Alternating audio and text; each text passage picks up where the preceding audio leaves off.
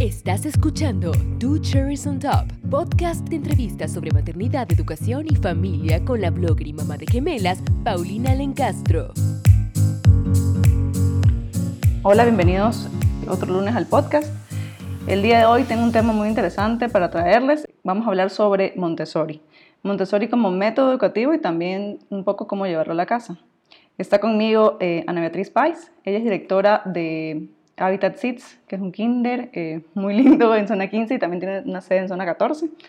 Eh, ¿Cómo estás, Ana Beatriz? Muy bien, gracias. Muchas gracias por la invitación.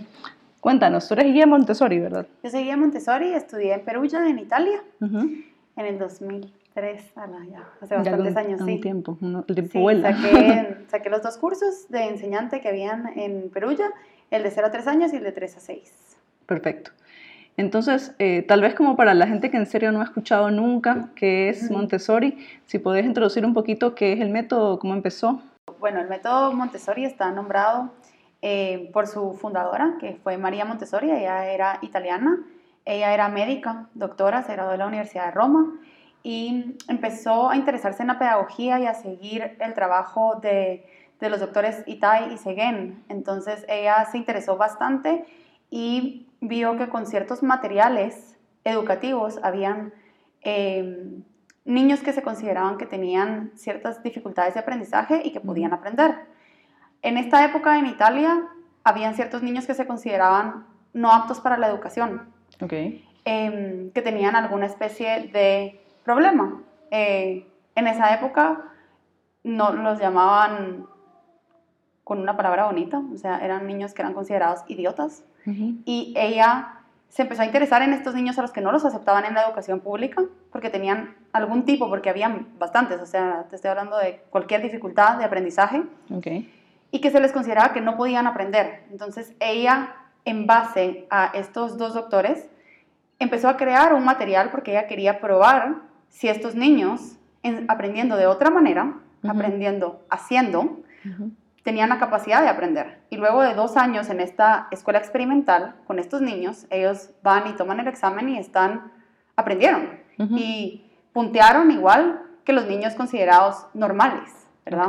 Entonces ella se pregunta si este método funcionará también con niños que no presentan ninguna dificultad, pero que por sus recursos económicos no han sido expuestos, ¿verdad?, a una educación de calidad. Entonces, que eran niños que parecían que tenían algún problema, pero que solo no habían estado expuestos, ¿verdad? Em, y empieza lo que es la primera escuela, Montessori.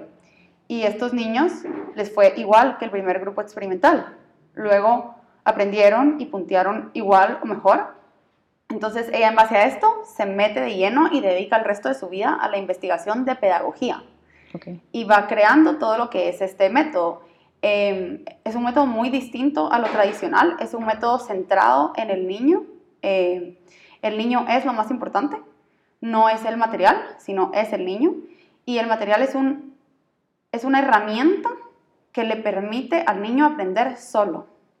O sea, Entonces, pero la idea, entiendo que como es el niño, es cada niño, ¿verdad? Cada niño es distinto. Cada niño es distinto y este material es para que todos a su paso vayan aprendiendo. Entonces ella creó distintos materiales. Hay material sensorial, hay material de lenguaje, hay material de matemáticas, hay material de botánica, de geografía, em, y todos estos materiales de lectoescritura, ¿verdad? Y todos estos materiales tienen como que un rango de edad, como una ventana, que eso es lo que ella llamaba los periodos sensitivos, que es cuando el niño tiene mayor facilidad para aprender una cosa. Por ejemplo, hay un periodo sensitivo del orden, hay un periodo sensitivo para la lectoescritura y no es el mismo. O sea, el orden no puedes aprender desde los dos años, la lectoescritura se presenta más adelante, a partir de los cuatro años. ¿verdad? Entonces ella decía que si el material estaba disponible para el niño en un ambiente preparado, el niño iba a poder aprender absorbiéndolo. Y de hecho ese es uno de sus libros eh, más famosos, es La mente absorbente. Él dice que todos los niños vienen con una mente absorbente.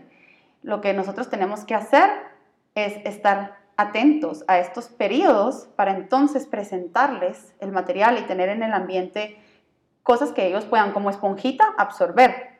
Entonces no es difícil el aprendizaje, no, no lleva un esfuerzo, sino solo es algo que se va dando naturalmente. Entonces los periodos, según estoy entendiendo, son según la edad del niño. Va según cambiando la edad del niño hay periodos sensitivos, por ejemplo, y te voy a decir algunos. em, por ejemplo, el periodo de movimiento empieza desde que nacen y se vuelve muy fuerte al año. El Ok. periodo de lenguaje aparece después del año. Antes balbucean y así, pero no es un periodo, ¿verdad? Eh, el periodo de música donde se vuelve fuerte es después de los dos años. El periodo de escritura empieza a partir de los casi tres años. El periodo de la lectura empieza después de los tres años. Entonces, hay periodos en los que tu cerebro ya está listo para recibir esa información. Ok. Y si te la presenta no está disponible en el ambiente, entonces tú solo naturalmente vas a lo vas a aprender. tomar, ya. Ajá, lo vas a tomar.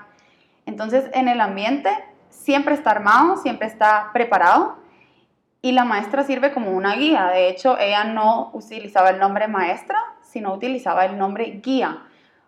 Es muy importante esta distinción porque lo que hace una guía es guiarte, pero no te está enseñando nada. El niño está aprendiendo del ambiente. Tú le haces una presentación Ajá. del material, pero luego te haces para atrás y dejas que el niño trabaje solo, sin intervenir. Los momentos de intervención tienen que ser muy oportunos. Tú nunca interrumpes el trabajo de un niño y se llama trabajo, porque ella decía que decirle juego era restarle importancia a, Su aprendizaje. al aprendizaje, a lo que de verdad es. O sea, como adulto tú- tus obligaciones es ir a trabajar, como niño es esto de es su trabajo. aprender, ¿verdad? Este es tu trabajo, esto es lo que tú haces, o sea, entonces em, tú no intervienes y- y tienes que tener mucho cuidado como en cuándo le vas a presentar qué, tienes que observar mucho. Entonces, si tú entras a una clase Montessori, cada niño está trabajando individualmente y la maestra va haciendo intervenciones despacio, sin interrumpir a los demás y de uno en uno, ¿verdad? Em, no trabajan en grupo, digamos, no tra- nunca. Pueden trabajar en grupo, o sea, ciertas presentaciones o ciertas cosas, se hace se- clase de música, pero como funciona Montessori es que hay un ejemplar de cada material. Entonces todos los niños están haciendo algo diferente, entonces no es una clase magistral, no es una clase guiada. Entonces lo que sí es que todos los materiales tienen una manera de utilizarse. Entonces tienen un orden y un propósito. Entonces tú la primera vez que el niño no conoce el material, le haces la presentación de principio a fin, tú la haces. Luego lo guardas y haces una invitación abierta. ¿Quieres utilizarlo? Y el niño te puede decir sí o te puede decir no si no está listo. Pero tú ya se lo enseñaste cómo es la manera adecuada de utilizarlo. Luego ellos lo hacen. Y si cometen un error, tú como guía no lo corriges. Y eso a veces es un poco difícil porque nosotros como seres humanos estamos acostumbrados que si la pieza del rompecabezas no casa, querés meter tu mano Sí. componérselo. Y acá en Montessori no se hace. Nosotros Nosotros No hacemos ahorita estamos en, en, el- en un aula Montessori de, de Hábitat y yo estoy rodeada De de, cosas de madera y, y cubitos y triangulitos y cosas como muy de madera. Todo tiene que ser de madera. Eh, todo el material sensorial. Montessori, el sensorial sí Ajá. es de madera. Eh, el material de vida práctica no, porque el de vida práctica es todo lo que tú puedas encontrar en la casa. Por ejemplo, eh, un vaso de vidrio para servirte agua, un lavatrastos, la vajilla para servirte los manteles, los zapatos, las chaquetas para ponerte, todo eso, o sea, todo lo que pueden encontrar en la casa es material de vida práctica. Igual es material, pero el sensorial sí, casi todo es de, es de madera. Es de madera. Y, y la idea es que, bueno, eh, se va usando, digamos, este, este material y hay una forma de hacerlo, digamos. hay una forma de hacerlo y hay distintos niveles, porque en las aulas Montessori, como tal, o sea, en Italia, como dice en el método, a los niños no se les agrupa por edades de un año, sino por edades de tres años. O sea, los niños de 0 a 3 están en una clase, Ok. los niños de 3 a 6 están en otra, de 6 a 9 y así se van. Ujú. Em, ¿Por qué? Uno, porque María creía que los periodos sensitivos, o sea, duran más que un, que un año. Y aparte de eso, em, si no es ponerle un límite, un tope. Y tú adentro de la misma clase, si tienes niños de 3 a 6 años, tú puedes tener niños que estén aprendiendo los números, aprendiendo asociación de cantidad con símbolos, aprendiendo a sumar, pero no necesariamente van a ir en orden de los más avanzados son los más grandes, sino Ajá. que algunos niños tienen Sí, facilidad en matemática, otros tienen lenguaje, Ujú. y estando en una clase así abierta no te pone un tope a cual sea tu individualidad, a lo que se te facilite a ti o a lo que se te dificulte, porque tampoco hay una presión de que si tú hoy no te sabes el número uno, la clase ya avanzó y tú te quedaste atrás.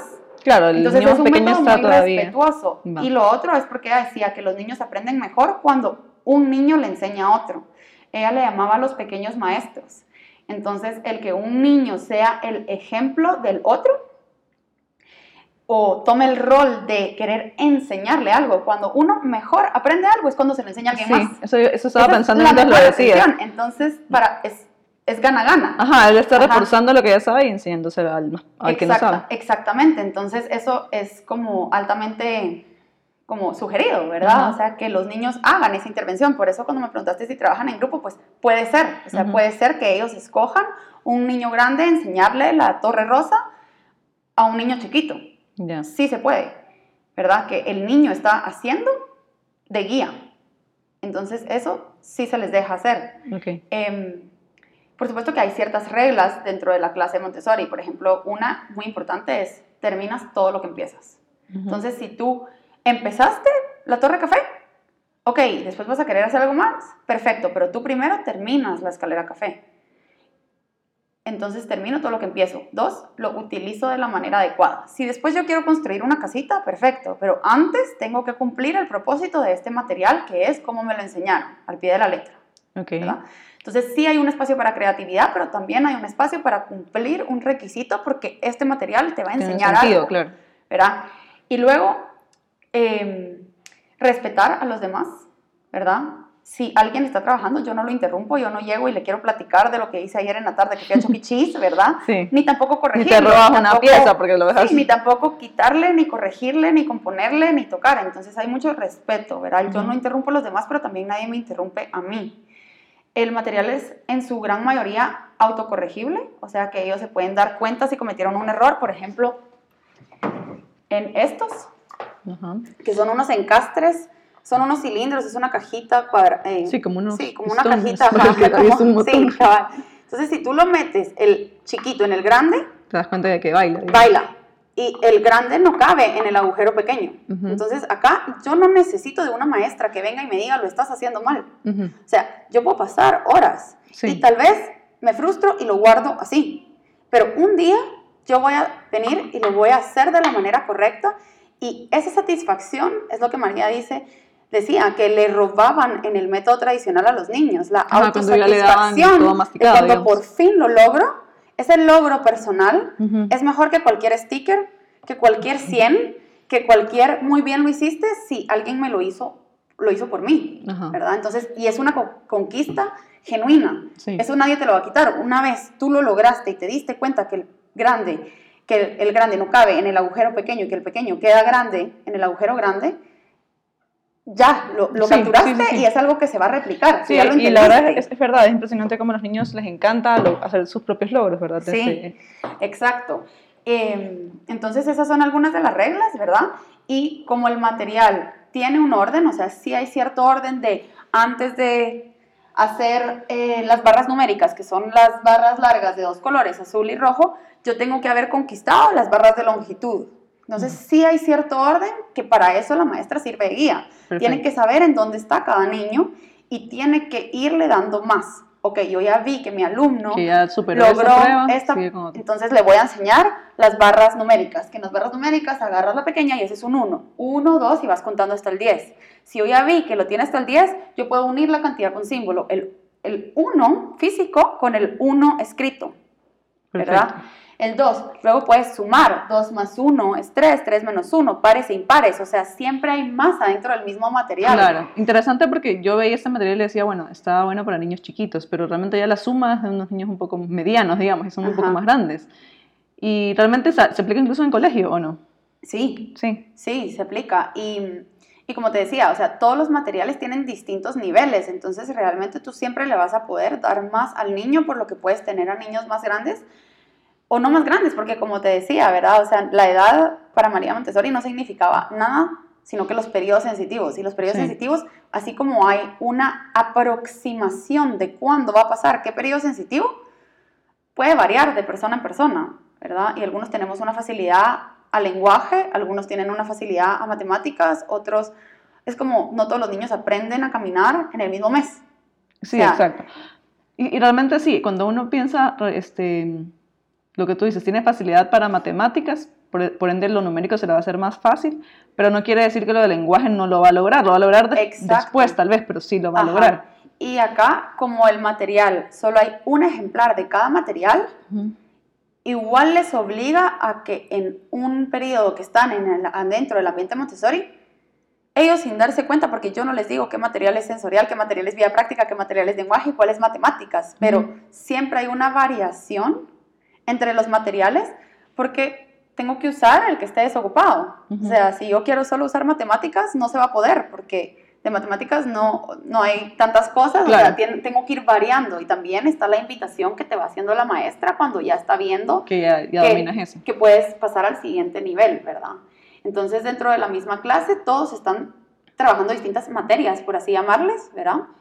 Y están en diferentes niveles. Lo bonito es que ningún niño se da cuenta, o sea, nadie cree que va adelantado, nadie cree que va atrasado, porque no hay un adelantado y no hay un atrasado, solo hay en qué nivel estás tú personalmente. Entonces les enseña mucho a verse hacia adentro y no a ver al vecino, que es algo que en estos momentos de la vida y la sociedad siempre es como una competencia, como dónde estás tú, en qué nivel, o sea, hasta en los jueguitos, ¿verdad? ¿Qué dice el método sobre las calificaciones? ¿Si hay notas o no? Porque hay unos métodos modernos en los que ya no se, no María se califica, no creía que había necesidad de calificar, más sin embargo sí era requisito de la guía, de ver que los niños estuvieran cumpliendo ciertas metas que se establecen para ellos, o sea, tú no puedes graduarte del colegio sin haber aprendido números, ¿verdad? O sea, sí hay ciertas metas y se cumplen.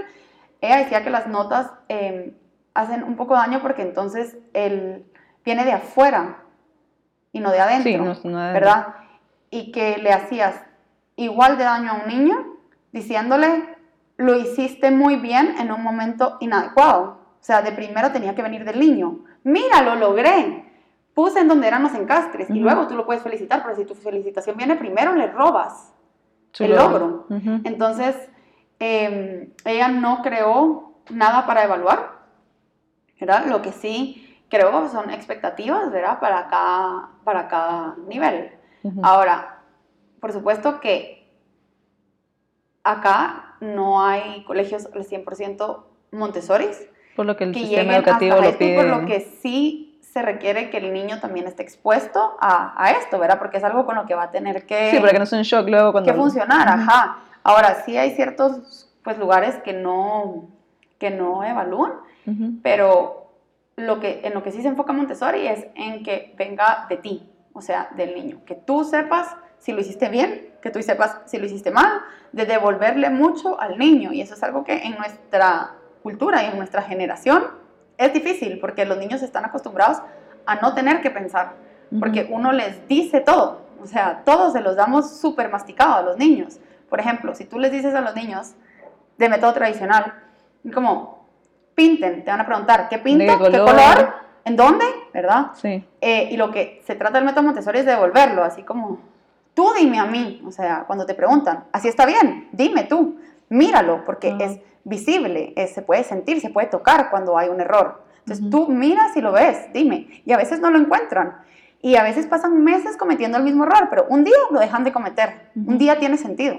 Entonces es un método de mucha paciencia también para la guía y de mucho autocontrol que al principio cuesta. Sí, debe ser uno como ser humano quiere, a veces está viendo y dice, Dios mío, voy a respirar profundo porque es la quinta vez que pone la pata de la tortuga en un rompecabezas en la cabeza, ¿verdad?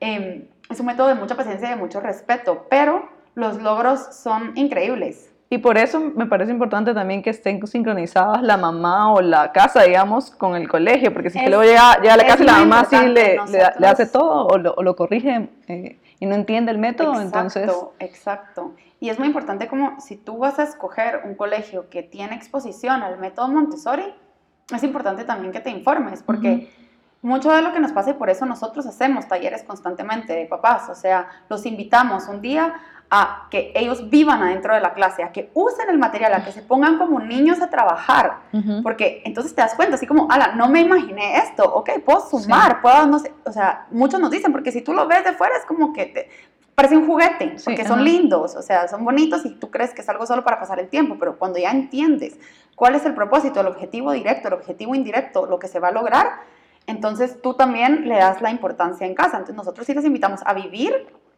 y cómo lo pueden hacer en casa. También damos talleres de cómo se pueden hacer en casa y qué cosas puedo yo cambiar, porque si no lo que nos pasa acá, por ejemplo, parte de vida práctica es todo lo que es en la vida cotidiana. Sí, en el aula solo para... La, la, otra mitad del aula en la que estamos tiene vida práctica y entonces tiene como rinconcitos de la cocina, de la heladería, de la verdurería, de una plancha pequeñita para que ellos puedan utilizar. Para sembrar también. Para sembrar, para lavar los platos. Eh, todo igual nuevamente con, utilizando materiales como madera y, y metal y así. Este, y esto ya va un poco más relacionado también, me imagino, a lo que piden a los papás que hagan en casa. Exacto. Por ejemplo, acá aprenden a poner la mesa, a poner los platos y ellos aprenden a servirse agua de una jarra o de un pichel. Entonces nosotros sí pedimos a los papás y que entiendan que ellos lo están haciendo acá, porque si no luego llegan a la casa y la mamá es, no, no, no, no, no, no, no toques sí, el vaso, pero sí. acá lo hacen, ¿verdad? Entonces, uh -huh. eh, em, si no nos frenan un poquito, y no se, entonces... No se, no se, cortan, digamos. O sea, es no se cortan. La preocupación sí de la mamá. Sí se rompe. Pero, pero digamos, este año se nos han roto un vaso y un plato, en todo el año. Ajá no es tan seguido como pasa y se les enseña al niño también el peligro, porque entonces deja de ser peligroso. Si yo le explico que esto es vidrio y que se va a caer, que lo que yo tengo que hacer si se cae, se rompe, es hacerme para atrás y llamar a un adulto. Nunca se les, o sea, el método Montessori sí les enseña independencia, de que ellos se sirvan, de que ellos limpien y todo, pero no hay nada que pueda ponerlos a ellos en peligro. ¿Desde qué edad se sirven? Y sí. Desde el año. El año Acá tienen el Montessori mío y ellos se sirven desde un año. El Montessori mío es como una comida en casa, en el colegio, que se les enseña a servirse para que ellos puedan aprender a medir cuánto quieren comer, a relacionar su hambre con medirse. Ponen la mesa y son platos de porcelana que se pueden romper. Eso es importante también. El otro día hablaba por, justo por el podcast con una nutricionista y también a veces la mamá no, sabe cuánto tiene que comer el niño. Entonces el niño va a seguir aceptando tal vez la comida y se llena mucho o, estás creando luego un problema nutricional. Ajá, pero ya cuando él tiene, se, se llenó, eh, paran. Paran, claro. Sí, sí. Eh, pero sí, lo hacen desde el año y nosotros sí fomentamos a los papás, o sea, a nosotros no nos gusta decir nada por edades, porque por eso mismo, la, la edad al final del día no significa nada. O sea, significa que tú vas a tener ciertas aptitudes o no, depende de tu individualidad. Entonces, hay niños que desde el año tal vez ya tienen la habilidad y la fuerza física y motora y caminan súper bien y se pueden servir y hay niños que al año no están caminando bien, entonces ¿cómo vas a transportar un vaso si no te puedes transportar bien a ti mismo? Entonces para ellos esto va a venir más adelante, entonces nunca hablamos tanto de edades, sino como de observar en dónde estás tú como individuo y, y qué, te, qué puedes hacer ya y cómo te puedo yo retar para que hagas más, ¿verdad? Em, ¿Qué más, eh, qué, otras cosas hay en casa? Porque, eh, para hacer en casa, o sea, casa es básicamente todo lo que sea vida práctica. Entonces, desde, por ejemplo, vestirse, guardar la ropa, lavarse las manos, lavarse los dientes. Y para eso existen cosas que, que, herramientas, digamos, yo he visto mucho las torrecitas Montessori para que los niños puedan llegar a la lavamanos o, o, el, o, la cama famosa que ya todo el mundo la, la, quiere tener. de moda, que es y un que yo, en el piso, en realidad. Yo, la, la verdad, yo eso tengo ahorita, un colchón en el, dos colchones en el piso, que son gemelas. y sí, al principio todavía pongo un, por si acaso, una otra almohadita ahí al ladito, pero, pero ya no se caen. Sí. Nunca se cayeron. Un día una apareció en el, en el piso, pero de ahí no se caen. Y, y realmente yo, yo se las, les quité la cuna porque ya se querían como trepar, pero tenían como un año, me parece. Y el momento en que eh, tuvieron su cama, digamos, tipo Montessori, fueron felices, o sea, ya subían, bajaban, eh, ahí juegan con las muñecas y así, entonces realmente les da mucha independencia y libertad. eso, eso que dices es muy importante, no solo es como que para que no se caigan, sino que es también porque entonces no te necesitan a ti para subirse y bajarse. Entonces, si ellas tienen sueño y quieren descansar, no necesitan de ti. Pueden ir y recostarse. Si se levantan temprano y se quieren bajar y se quieren poner a trabajar o a leer o a ver un libro o a lo que sea, ya se pueden bajar. Entonces les das una libertad que es totalmente independiente. Y a la mamá le da seguridad porque nuevamente no, se va a, no le va a pasar nada. Como que si no le va a pasar nada, tú puedes estar tranquila y ellas van a explorar, o sea, porque empiezan a explorar. Si se pueden subir, si se pueden bajar, si pueden ir, si pueden venir. Eh, que es algo muy bonito. También otras cosas que se pueden hacer en casa, o sea, cualquier cosa que tú hagas, eso es Montessori y se puede hacer, o sea, ayudarlos, enseñarles a cocinar, hacer galletas, que no solo la parte de revolver la masa, sino, o sea, ok, te enseño a quebrar un huevo. O sea, te enseño a freír un huevo cuando tengas siete años. Em, te enseño a como lavar la ropa, a poner la lavadora, a poner la secadora, todo lo que te vaya a hacer a ti una persona independiente, todo eso es vida práctica Montessori. Otras cosas que se pueden hacer también son ciertos materiales que puedes trabajar en casa. Por ejemplo, para aprender a comer bien, tú necesitas práctica con la cuchara. Entonces, puedes tener práctica no solo en los tiempos de comida. Tú puedes colocar una bandeja, puedes colocar dos platos hondos y le pones arroz o frijoles en granos no cocinados y Sí. una cuchara. Entonces, eso es Montessori. Sí, Y eso- pasarlo de ajá, una a otra. Y de les a encanta. otra, trasvasar. Yo usaba Servir agua. Eran felices. Luego me Sí, viendo el- servir agua, usar los palillos chinos, Ajá. ¿verdad? Para agarrar ciertos materiales. Abotonar y desabotonar, no tiene que ser solo en mi ropa. Entonces tú puedes hacer un montón de materiales que son como de, que tienen un propósito y con eso pasan horas de entretenimiento en la casa y estás fomentándoles esta, esta independencia. Solo Sí, la cosas- motricidad también. Ajá, y cosas para tomar en cuenta. Siempre tienen que tener un propósito, ¿verdad? Los materiales siempre tienen que tener un propósito, ya sea lavarte las manos por higiene y me cuido a mí misma, o cuido el ambiente al regar las plantas, o trabajo mi motricidad fina, o trabajo mi fuerza, ¿verdad? También, o sea, mis brazos al momento de lavar las ventanas no es solo cuidar el ambiente y lavar las ventanas, sino que también estoy trabajando, estoy moviendo mi mano y mis músculos de la espalda y los estoy fomentando de una manera distinta, que no tiene que ser solo gimnasia, la clase de gimnasia, Sí, ¿verdad? ajá. Eh, educación musical. Barrera, he visto unas cosas chiquititas también por aquí. Ajá, barrer, y eso también es cuidado del ambiente y motricidad, coordinación ojo-mano, Ujú. ¿verdad?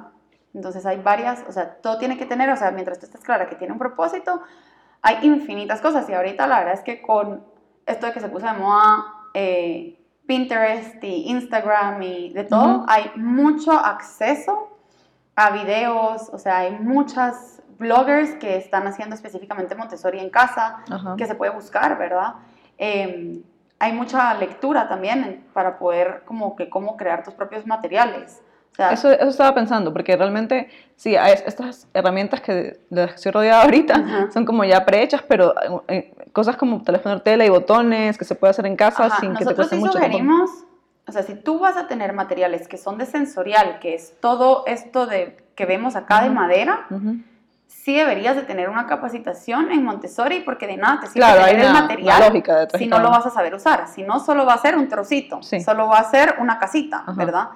Em, yo empezaría por lo de vida práctica, que eso es más, no solo accesible, sino sencillo tanto para ti como para él, tanto de aplicar en la casa como son cosas que no son caras, son, usualmente son cosas que ya tienes. O sea, que lo único que tienes que hacer es buscar modificaciones, el banquito para que lleguen, pero ya tienen cepillo de dientes. Claro. O sea, ya está el lavamanos, no hay nada en lo que tienes que invertir, ¿verdad? Sí, y tal vez quitarse un poco el miedo, el miedo de que se vaya, no sé, de sobreproteger al, al, al, al niño que tal vez no lo necesita. Sí, exacto. Y muchas mamás tienen bastante resistencia, sobre todo con esto de los vasos de vidrio y el pichel. Ajá. Pero en realidad, si los niños practican y tú haces ciertas modificaciones, no hay riesgo. Por ejemplo, no le vas a dar un pichel de 4 litros. Claro, tienes Le vas a dar uno pequeño, de medio litro. Y no lo vas a llenar completo, lo vas a llenar solo suficiente para que se llene su vaso. ¿verdad? El vaso no tiene que ser uno grande, puede ser uno pequeño, venden pequeños. O sea, eh, y cuando se cae, de- desde el principio le enseñas, o sea, esto corta, esto corta y tú cuando hay achares te haces para atrás, me llamas, o sea, no tocas nada, te retiras, pero sin hacer como escándalo, porque si se vuelve escandaloso, entonces también les creas miedo a ellos, ¿verdad? Claro. Y acá ya están tan acostumbrados que es increíble, se rompe un vaso y nadie ni levanta la mirada. O sea, todos solo se quitan y siguen haciendo lo que están haciendo Ujú, porque ya no es algo, o sea, ya perdieron el miedo, Ujú. ya saben qué hacer y nadie está ni gritando ni corriendo ni nada. La maestra solo dice, no pasa nada y la niñera va, lo recoge, limpia y reemplaza de una vez el vaso y, ok, acá está el vaso, te lo vuelvo a dar. O sea, ¿dónde estuvo el error? Sí. ¿Estabas agarrándolo bien o cómo estabas haciendo? Te ayudo y ya. Ujú. Y seguimos. O sea, no hay algo de, no hay tanto escándalo, ¿verdad? Sí, sí, Como- Por supuesto que Hay hay, que cosas que no vamos a hacer. O sea, yo no les enseñaría a un niño a prender la estufa. O sea, hasta que tenga la edad suficiente para usarlo con cautela y no Sí, exponerse seguramente a miedo, ¿verdad? tal vez hay recetas que son frías, digamos, que se puedan hacer Exacto. O, cuando son pequeños. o reglas, ¿verdad? Ok, tú puedes estar en la cocina, pero vas a estar de este lado. Tú nunca te acercas al horno. ¿verdad? Y cuando ya tengan edad, entonces les enseñas a usarlo y siempre hay que enseñarles el riesgo y cómo utilizarlo de la manera correcta, pero sin el miedo, ¿verdad? Porque si les creas miedo, entonces eh, también solo hay pánico y tampoco vas a sacar nada positivo, ¿verdad? Buenísimo. Qué interesante todo, la verdad. Em, eh, escuchándote hay cosas que sí he empezado a hacerlas yo sin saber qué era y seguramente muchas mamás han estado haciéndolas sin saber qué era Montessori ya. Este, y seguramente dejamos a mucha gente como eh, enganchada. Sí. si es que hay alguien que quiera saber más eh, de Montessori y de cómo llevarlo a su casa, eh, ¿tú recomiendas algún libro, alguna serie de videos? No sé, como hay tanta herramienta que sea como oficial, porque a veces uno también en internet ve cosas que dicen que son Montessori, pero no son. Sí, hay que tener cuidado y por eso yo, si alguien de verdad tiene interés genuino, o sea, hay ciertos libros, porque hay muchos libros de Montessori y los más fáciles de leer no son los que escribió María Montessori, porque ella los escribió en 1800. O sea, como la doctorístico. Exacto, entonces, eh, pero si tienes paciencia para verlos, La mente absorbente es un libro maravilloso, La mente absorbente. Eso sí es de María Montessori. Ese es de María Montessori. De ahí hay uno que se llama Educación para un Mundo Nuevo, también está escrito por ella. Y hay uno que se llama Ideas Generales sobre el método Montessori. Em, el niño, el secreto de la infancia, también es muy bueno. Yo me iría por los libros escritos por ella. Y de esos, mi favorito personal, eso es personal, es La mente absorbente, porque siento que explica bastante la teoría, pero también explica bastante la práctica. O sea, no solo es algo de la filosofía, sino filosofía y práctica de una vez. Eh, me gusta bastante. Yo sí me iría por los libros escritos por ella, porque, como tú dices, después hay muchas variaciones, ¿verdad? Entonces, si tú ya tienes claro lo que es, después sabes qué tomar y qué no tomar. Ajá, qué funciona para ti también. Porque ahorita, ajá, qué funciona para ti, porque como te decía, ahorita en Pinterest, en Instagram y todo hay muchas cosas, pero si tú ya tienes las bases verdaderas de María Montessori, entonces tú vas a saber qué escoger y qué te funciona a ti y qué no. O sea, y cómo, y cómo hacerlo. Pero ideas hay, o sea, ahorita estamos en una época maravillosa de accesos. En YouTube yo he visto varios, varios videos eh, de, de videobloggers y todo. Em, son bonitos, o sea, hay muchas ideas, hay mucho acceso, no te podría recomendar a alguien en específico, igual si buscas en Instagram hay muchas mamás que lo están haciendo en casa y hasta crearon su propia clase adentro de la, de, la, de la casa, ¿verdad? Sí. Em, pero sí, yo leería algo primero de María Montessori. Perfecto, te agradezco el tiempo y la entrevista, realmente ha muy, muy, muy, muy fácil de entender. Este, y Entiendo que también eh, el, Kinder tiene su, blog, ¿o no? Eh, sí, tenemos un Instagram em, y tenemos un blog en la página y ahí hay varias información. En la página es seedshabitat.edu.gt. Perfecto. ¿Y, el Instagram? Y el Instagram estamos como Seeds Habitat. Perfecto, para que los puedan seguir. Em, y eso es. Muchas gracias por, no, a ti, muchas entrevista. Gracias. Eh, nos vemos hasta el próximo lunes. El próximo lunes ya es el cierre de temporada, así que tengo preparado un, un capítulo eh, lindo eh, que lo vamos a hacer un poco como inspirador hacia el nuevo, hacia el cierre del año, hacia el, el inicio del nuevo año. Así que no se lo pierdan. Muchas gracias por escucharnos y hasta la próxima. Este podcast está disponible en Spotify, iTunes, el app podcast para celulares Apple y YouTube o pueden escucharlo directamente en el link de nuestro blog ingresando a tutorialsontop.com. Para más información y actualizaciones, síganos en Instagram y Facebook como GT. No olviden darle follow y suscribirse.